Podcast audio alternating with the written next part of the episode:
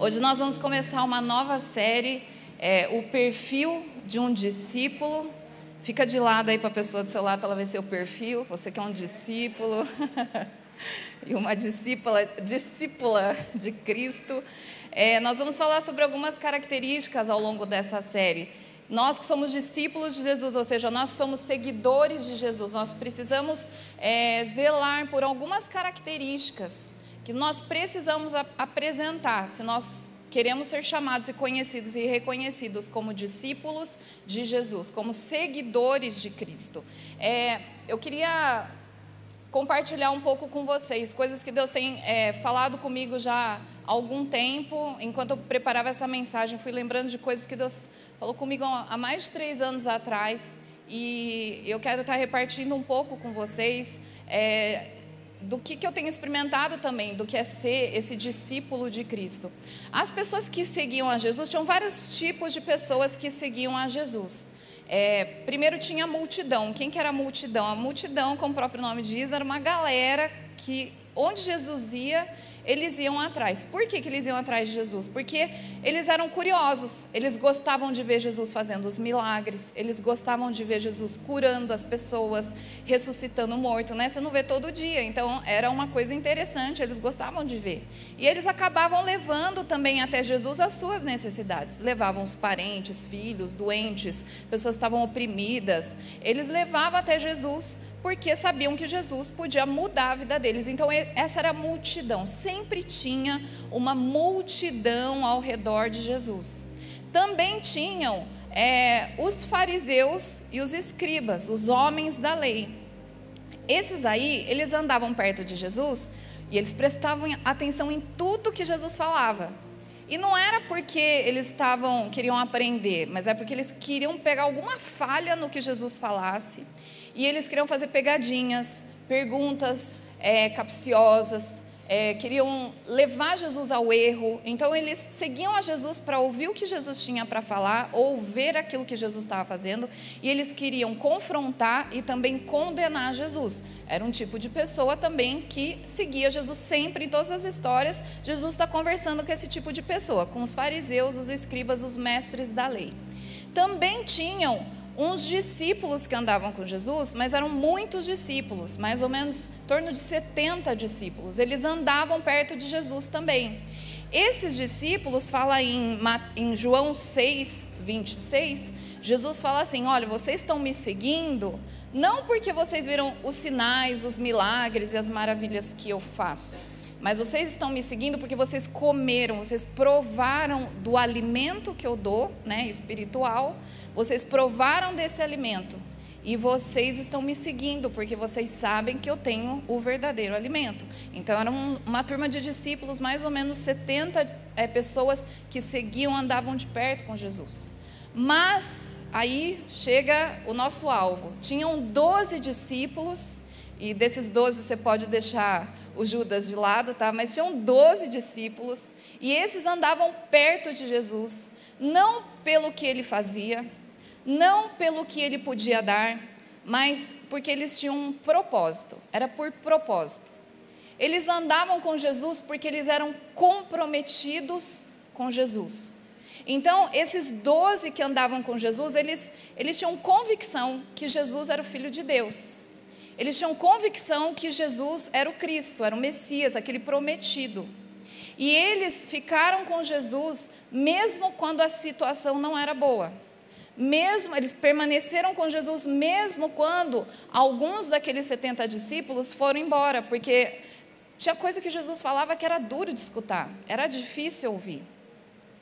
Vezes, teve uma vez que Jesus falou assim: Olha, vocês têm que comer da minha carne, beber do meu sangue. Ele estava falando sobre a morte dele que estava por vir. E o, alguns discípulos falaram assim: Para mim, esse discurso é muito duro. E eles foram embora, não gostaram do que ouviram. Eles só queriam ouvir as coisas boas. Aquelas coisas mais difíceis eles já não quiseram. E aí Jesus vira para os discípulos, para os doze, e ele fala assim: E vocês, vocês também vão embora? E aí Pedro fala assim: Jesus, para onde que nós iremos? Só o Senhor tem as palavras de vida eterna.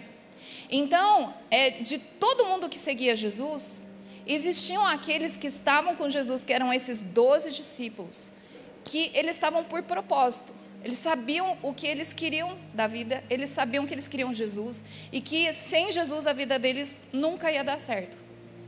Então, Deus tem nos chamado para, como igreja, nós sermos esse tipo de discípulo. Não ser multidão, não ser também é, como os homens da lei, os fariseus, que ficam ouvindo só para julgar ou para ficar condenando, saber o que é certo para mostrar o erro no, na vida dos outros.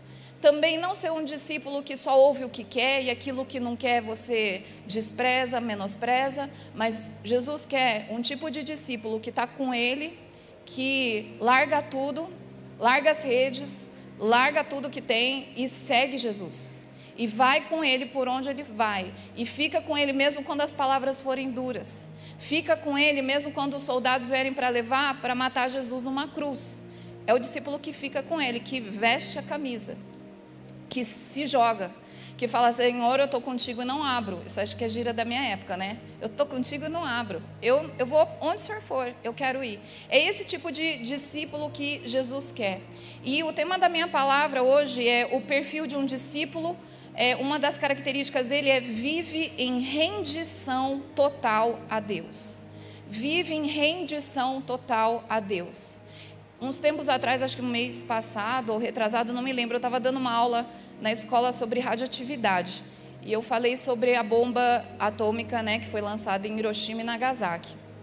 Eu estava contando, e daí a gente já vai para. Eu fui, claro, só para a parte química, né, não manjo muito, mas eu falei, por causa dessa bomba que foi jogada em Hiroshima e Nagasaki, destruiu toda a cidade lá, é, o Japão se rendeu. E aí a Segunda Guerra Mundial acabou.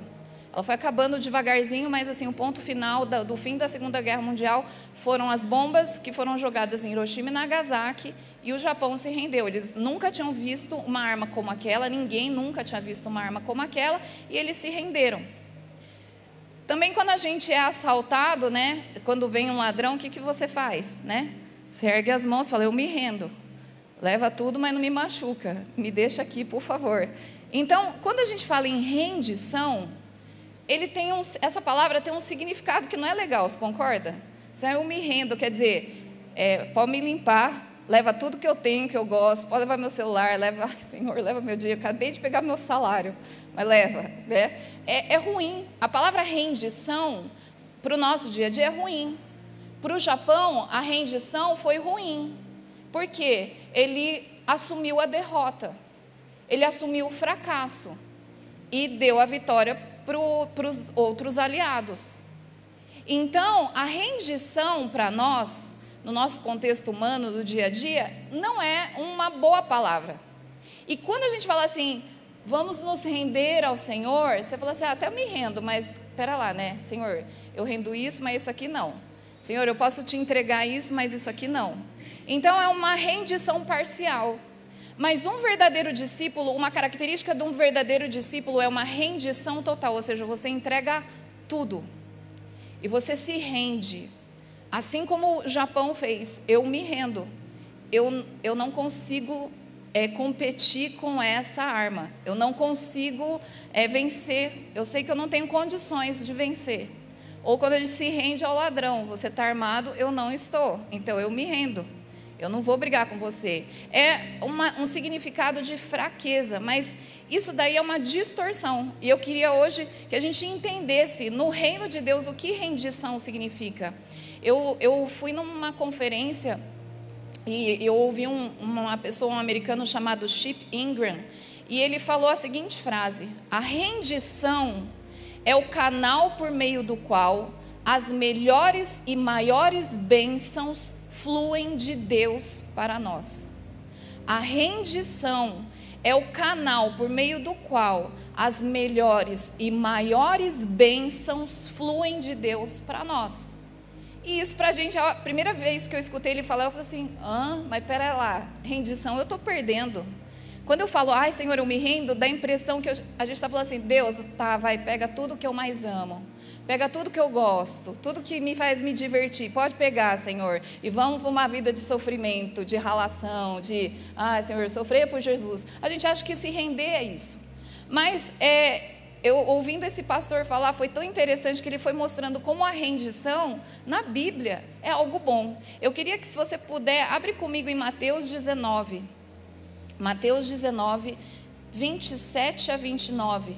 Isso foi logo depois que Jesus falou com o jovem rico. Lembra o jovem rico? Ele falou: Jesus, eu sou muito bom, eu faço isso, eu faço aquilo. Jesus falou assim: Olha, só falta uma coisa. Você pega tudo que você tem, dá aos pobres e vem e me segue. E ele não quis. Ele não se rendeu. Teve uma área na vida dele que ele não quis render a Jesus. E ele foi embora. E aí Pedro responde. Então, Mateus 19, versículo 27. Então Pedro respondeu: Jesus, nós deixamos tudo para seguir-te. Que será de nós?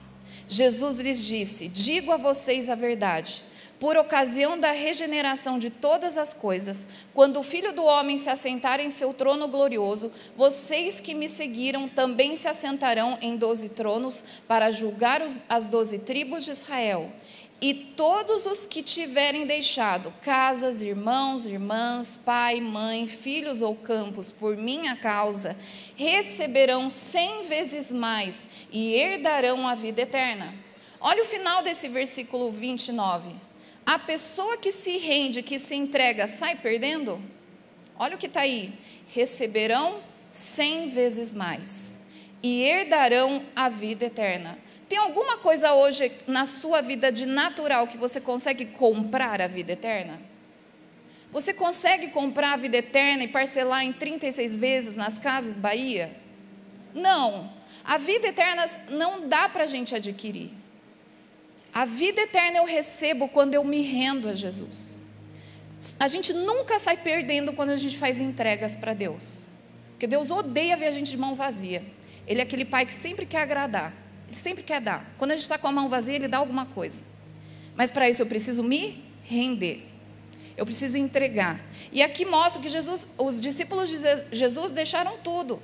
E Pedro fala: Jesus, eu achei bem ousado, Pedro. Jesus, olha, a gente deixou tudo, a gente não foi como esse jovem rico.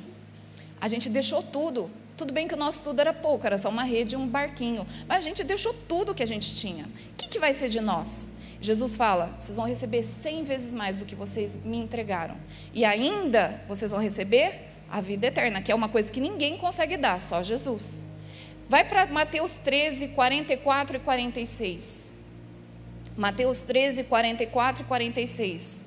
São duas parábolas que Jesus fala quando ele explica sobre o reino dos céus. No versículo 44 de Mateus 13 fala assim: O reino dos céus é como um tesouro escondido que um homem descobriu num campo. Em seu entusiasmo, ele o escondeu novamente, vendeu tudo o que tinha e com dinheiro da venda comprou aquele campo. 45. O reino dos céus também é como um negociante que procurava pérolas da melhor qualidade. Quando descobriu uma pérola de grande valor, vendeu tudo o que tinha e com o dinheiro da venda comprou tal pérola. Aqui na época de Jesus, o pessoal, quando tinha dinheiro, eles não tinham ah, o costume de fazer um plano de aposentadoria ou colocar no banco dinheiro, não tinha como fazer isso. Então, o que, que eles faziam? Eles enterravam num campo, eles escolhiam um lugar eles falavam assim: ah, esse lugar aqui não passa muita gente, eu vou enterrar. Então eles abriam um buraco e enterravam os bens, os tesouros, e ninguém não contava para ninguém. Então meu tesouro está enterrado lá. Depois disso que veio o lance de colocar embaixo do colchão, né? Mas primeiro eles enterravam. E aí é, era comum a pessoa então não contava para ninguém. Aí ela enterrou. Aí vamos supor que ela saiu e ela foi atropelada por um jumento. Vamos supor. Ela morreu, certo? Quem sabe onde está o tesouro dela? Ninguém. Perdeu. Dá vontade de chorar? Eu estou segurando aqui. Mas é, perdeu. Então era muito comum na época as pessoas de repente estavam lá, falavam assim: ah, vou enterrar aqui meu cachorrinho. Aí enterrar o cachorro que morreu, achavam um tesouro. Aí o que, a pessoa fazia? Enterrava tudo de novo. Falava assim, viu, de quem que é esse campo aqui? Achei tão bonito as árvores, né? Olha que paisagem, não tem nada. Eu vou comprar. Ah, custa quanto esse terreno? Ah, custa tanto. Aí a pessoa vai, vende, vende tudo que ela tinha. Essa história, Jesus conta isso. Ele vende tudo que ele tinha, pega o dinheiro e compra o terreno. O interesse dele era o terreno? Não. Era o tesouro que estava lá, que era muito mais valioso do que o terreno e era muito mais valioso do que tudo aquilo que ele vendeu.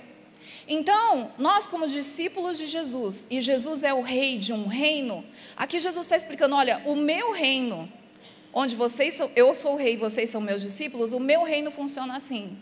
O que eu tenho para te dar é muito maior, é muito melhor do que tudo que você tem nas suas mãos hoje. Vale a pena você se desfazer, se desprender de tudo que tem nas suas mãos para que você receba aquilo que eu tenho para te dar. Então, quando você lê essas duas parábolas, eu acredito que ninguém fica com dó desse homem que encontrou o tesouro. Ninguém fica com dó do negociante que vendeu tudo o que tinha para comprar uma única pérola. Porque ele sabia que a, a, a medida, na hora que ele conseguisse aquela única pérola, aquilo lá nas mãos dele ia ser mais valioso do que tudo que ele deixou para trás. E assim é também a nossa vida no reino dos céus. Teve uma pessoa que entendeu plenamente isso e ele escreveu sobre isso. É, eu queria que você abrisse, por favor, em Filipenses 3, versículo de 7 a 11. É Paulo falando. Paulo, ele era muito inteligente, ele nasceu numa família nobre ele era romano e naquela época o Império Romano dominava. Então você ser romano era uma coisa muito boa. Então Paulo nasceu ele tinha berço, ele tinha bens, ele era, ele era, tinha autoridade, ele tinha conhecimento, ele era inteligentíssimo. Ele foi discipulado por Gamaliel, que era uma das pessoas mais inteligentes que tinham na época. E olha o que Paulo fala em Filipenses 3, versículo 7. Mas o que para mim era lucro, passei a considerar como perda por causa de Cristo. Mais do que isso, considero tudo como perda comparado à suprema grandeza do conhecimento de Cristo Jesus, meu Senhor, por quem perdi todas as coisas. Eu as considero como esterco, como número dois, para poder ganhar Cristo e ser encontrado nele não tendo a minha própria justiça que procede da lei, ou seja, era o currículo dele, ele era um cara da lei. Mas eu prefiro a justiça que vem mediante a fé em Cristo, essa justiça que procede de Deus e se baseia na fé. Eu quero conhecer Cristo, eu quero conhecer o poder da ressurreição e a participação em seus sofrimentos também, tornando-me como ele em sua morte, para que de alguma forma alcançar a ressurreição entre os mortos. Paulo era uma pessoa com um currículo brilhante. Paulo tinha berço. Paulo era cidadão romano. Hoje, Paulo seria o topo da pirâmide social. E ele fala: tudo isso que eu tenho, eu considero como perda. Porque eu prefiro, tem algo muito mais valioso para mim do que todo o meu currículo, todo o meu berço, todos os meus bens, toda a minha inteligência, todos os meu, meus diplomas. Tem algo mais importante que é conhecer a Cristo. É participar da vida que Ele dá e também da morte, morrer para a carne, morrer para mim mesmo.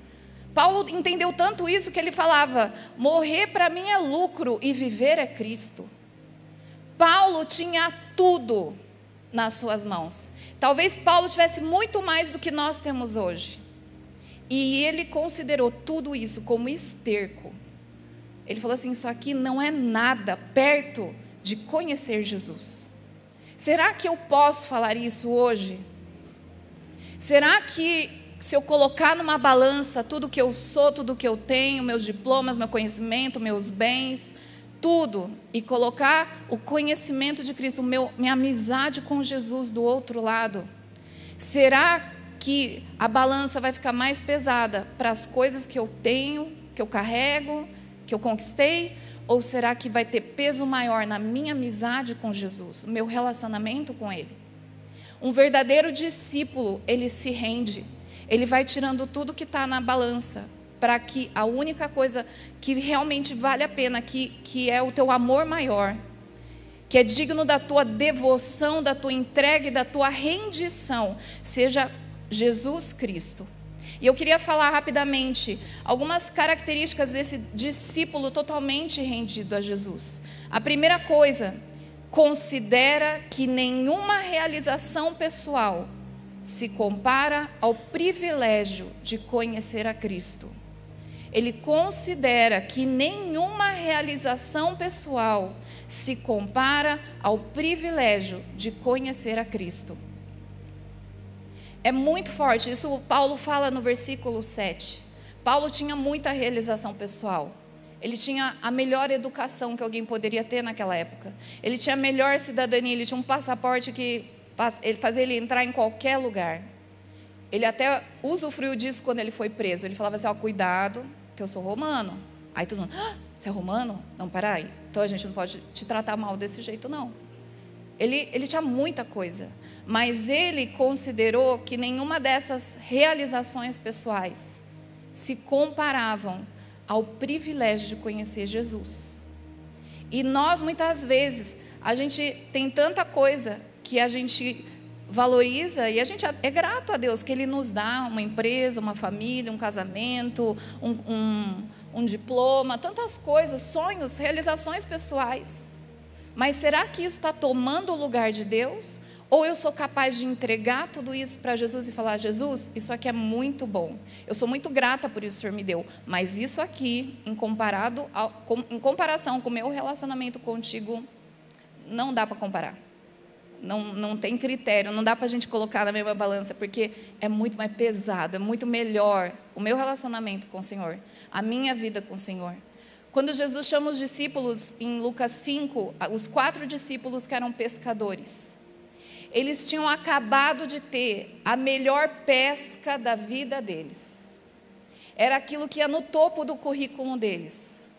Hoje pescamos tanto 152 peixes, que nosso barco quase virou. E a gente pescou tanto que nós tivemos que pedir ajuda para outro barco. E joga o cabelo para trás. Melhor, a melhor pesca da vida deles. E Jesus chega e fala assim: vem e me segue. O que, que eles fizeram? Largaram tudo. Largaram o sucesso profissional deles que tinha acabado de acontecer e seguiram a Jesus. Por quê? Porque eles entenderam que quem fez eles pescarem aqueles 152 peixes foi Jesus, não foi a capacidade deles. Então, Deus, Jesus, sem o Senhor a gente não ia pescar, a gente não ia ter esse sucesso. Então, entre eu escolher minha carreira aqui de pescador e escolher andar com o Senhor, né? Eu vou com o Senhor, que é sucesso. Andar com o Senhor é sucesso. E às vezes a gente se mata, se dedica, dedicar é bom, não precisa se matar pelo sucesso, mas quanto isso está ocupando o lugar de Jesus? Quanto isso está me impedindo de me render a Jesus? Porque às vezes eu me rendo mais ao meu trabalho, eu me rendo mais ao meu chefe, eu me rendo mais à minha promoção do que render a Jesus. E a gente precisa entender que conhecer a Cristo é muito melhor do que qualquer realização profissional. Segunda característica, o, o discípulo totalmente rendido a Jesus, é a sua meta de vida é conhecer a Cristo. Ele não tem medo de perder coisas, se isso levá-lo a experiências novas com Cristo. Ele não tem medo de ter que abrir mão de algumas coisas para conhecer mais a Cristo. A meta dela é conhecer a Jesus. Tem aquela música que a gente canta, né? Eu me rendo para conhecer-te mais, para conhecer-te mais. Então essa rendição me leva a conhecer mais a Jesus. Hoje a gente cantou sobre como a gente se entrega porque a gente quer estar com Jesus. Eu me lanço, eu me rendo, Senhor, eu entrego tudo que eu tenho porque eu, a minha meta de vida é conhecer a Ti. Não é a casa própria não é me aposentar com tanto no banco, na minha conta. A minha meta de vida é conhecer a Jesus, porque isso tem valor eterno. E é isso que eu vou ter de concreto quando tudo passar. Terceira característica, um verdadeiro discípulo rendido a Jesus, ele entrega a sua vida como sacrifício vivo.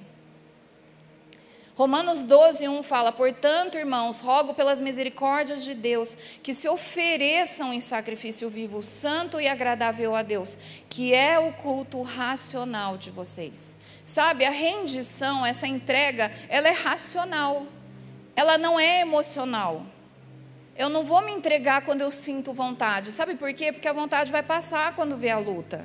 E aí você vai querer desentregar, ou seja, você vai querer pegar de volta aquilo que você entregou para Jesus.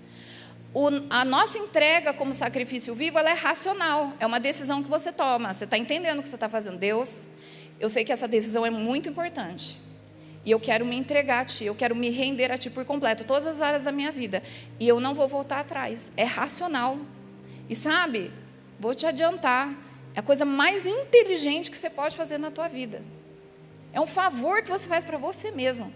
Porque a rendição é o canal pelo qual nós recebemos as maiores e melhores bênçãos de Deus para nós. Sabe, os discípulos, eles abriram mão de ser pescador. Eles ficaram com as mãos vazias, se tornaram pescadores de pessoas. É muito melhor. Jesus nunca deixa a gente com a mão vazia. Paulo deixou de perseguir os cristãos e ele começou a levar Jesus para os gentios. Os gentios eram aqueles que não eram do povo de Deus, descendentes de Abraão. Então eram outras pessoas que, que Paulo teve o privilégio de conquistar. E Isaías fala que Deus faz a, a estéreo ser mãe de filhos. Por quê? Porque a estéreo entregou, Senhor, eu, eu sei que eu não consigo, então eu te entrego. E eu sei que o Senhor vai me fazer uma feliz mãe de filhos. A entrega, quando a gente entrega ao Senhor, Ele sempre enche nossas mãos de maiores e melhores bênçãos que a gente pode ter nele. Para isso, o que me leva a entregar é a gente entender o que Jesus fez por nós na cruz. Muitas vezes a gente não está entregando porque a gente não entende o que Jesus fez. É, Romanos 6, 23, um versículo bem conhecido, fala que o salário do pecado é a morte, ou seja, salário é o que você recebe porque você merece. Então, o que você merece por causa do seu pecado? A morte. Todo mundo aqui merecia morrer. Só que Jesus, ele falou assim: não, eu vou morrer no lugar da Priscila. Deixa que eu morro no lugar de cada um de nós aqui. E eu, como discípulo, o mínimo que eu posso fazer, como gratidão, como uma resposta a esse lugar que Jesus tomou, que era meu, era, é simplesmente me render a Ele. É eu entregar tudo a Ele e viver essa vida totalmente rendida a Ele.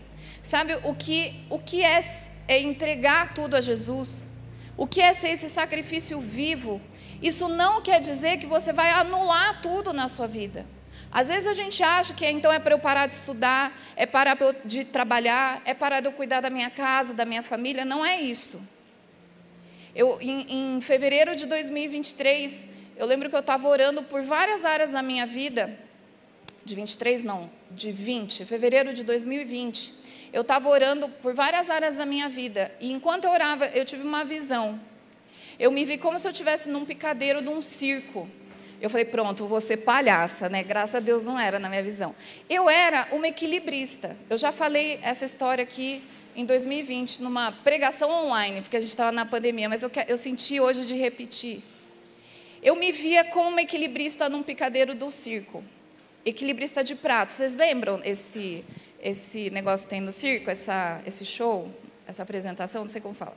Mas o equilibrista, o que, que ele faz? Ele fica com um monte de varetinha e ele coloca os pratos. E ele vai equilibrando os pratos. Então, ele dá uma mexidinha, aí vai o primeiro prato. Aí vai no segundo, aí vai no terceiro e vai indo. Aí eu me vi assim, com vários pratos. Cada prato era uma área da minha vida: a família, o trabalho, a, o ministério, cuidado da casa, é, sei lá, cada prato era uma coisa. Minhas finanças, minha profissão, e cada prato era uma coisa. E aí eu ia mexendo, eles todos um do ladinho do outro. Quando eu chegava no último, eu falei, assim, ai, acabei. O primeiro já estava assim, ó, eu não vou imitar, mas estava quase caindo. E aí que eu fazia? Eu corria para o primeiro e começava tudo de novo. E equilibrava esse, equilibrava esse, equilibrava esse, e equilibrando. E eu falei, assim, eu, eu tive essa visão. E Deus falou assim: você está assim, Jesus não falou isso, mas eu entendi. Assim, você está igual uma barata tonta. Sabe quando você passa baigon? E ela fica. Né? Eu ficava assim, de lá para cá, com os meus pratinhos, tentando controlar a minha vida. Para não deixar nenhum prato cair, porque os pratos são importantes. São áreas importantes da minha vida. E Jesus falou assim: Priscila, Você consegue me entregar esses pratos? Você quer deixar eu te ajudar? Porque você está aí no, no picadeiro, você me deixou aqui sentado na arquibancada te assistindo. Eu, eu quero fazer esse negócio aí com você. Eu posso ir aí? E eu lembro que eu já estava aos prantos, para variar, né, gente? Vocês me conhecem, tudo eu choro. Eu estava aos prantos nessa hora. Eu falei assim, Deus, mas se eu te entregar, as coisas não vão ser do meu jeito, né? Aí pergunta que eu faço. Não vão ser do meu jeito, né, Deus? Ele falou assim, mas está funcionando do seu jeito? Eu falei, não, Deus, eu estou esgotada. Eu não estou dando conta aqui, eu estou esgotada. Me entrega os pratos, Priscila. E aí eu fui tirando um prato de cada vez. E pegando o prato, pegando a vareta, peguei outro prato, a vareta, e o outro prato, outro prato. E eu entreguei para Jesus. E se eu tenho a mentalidade humana do que é rendição, do que é entrega total, talvez a gente ia imaginar que Jesus ia pegar todos esses meus pratos e tacar no chão e falar: Priscila, eu quero te ensinar que eu sou tudo na sua vida. Mas Jesus não fez isso. O que, que ele fez? Ele pegou cada um dos meus pratos e as varetinhas e ele organizou os pratos num círculo. E Jesus ficou no meio desse círculo. Sabe, ser sacrifício vivo não é não é você acabar matar tudo que você tem, que você tá, que Deus te deu, seu trabalho, sua família. É colocar Jesus no centro. E Jesus falou assim: Priscila, vem aqui no centro e fica comigo. E ele falou: Eu vou te ensinar a cuidar dos seus pratos. E foi tão gostoso, porque eu não precisava mais correr. Porque eles estavam todos em minha volta. Eu não precisava nem sair do lugar, eu cuidava desse prato. Aí esse prato eu cuidava aqui. Aí eu virava um pouquinho, cuidava desse prato. Aí eu virava aqui, cuidava. Eu não dava um passo fora do meu lugar. Jesus falou: entrega é isso. Rendição é isso. Não é que eu quero anular com as coisas que são importantes na sua vida. Eu só quero fazer junto. Eu só quero ser o centro. Eu quero ser o primeiro. Eu quero ser o primeiro que você pergunta quando você tem dúvida. Eu quero ser o primeiro que você vai convidar para cuidar dos seus pratos, para cuidar das áreas da sua vida.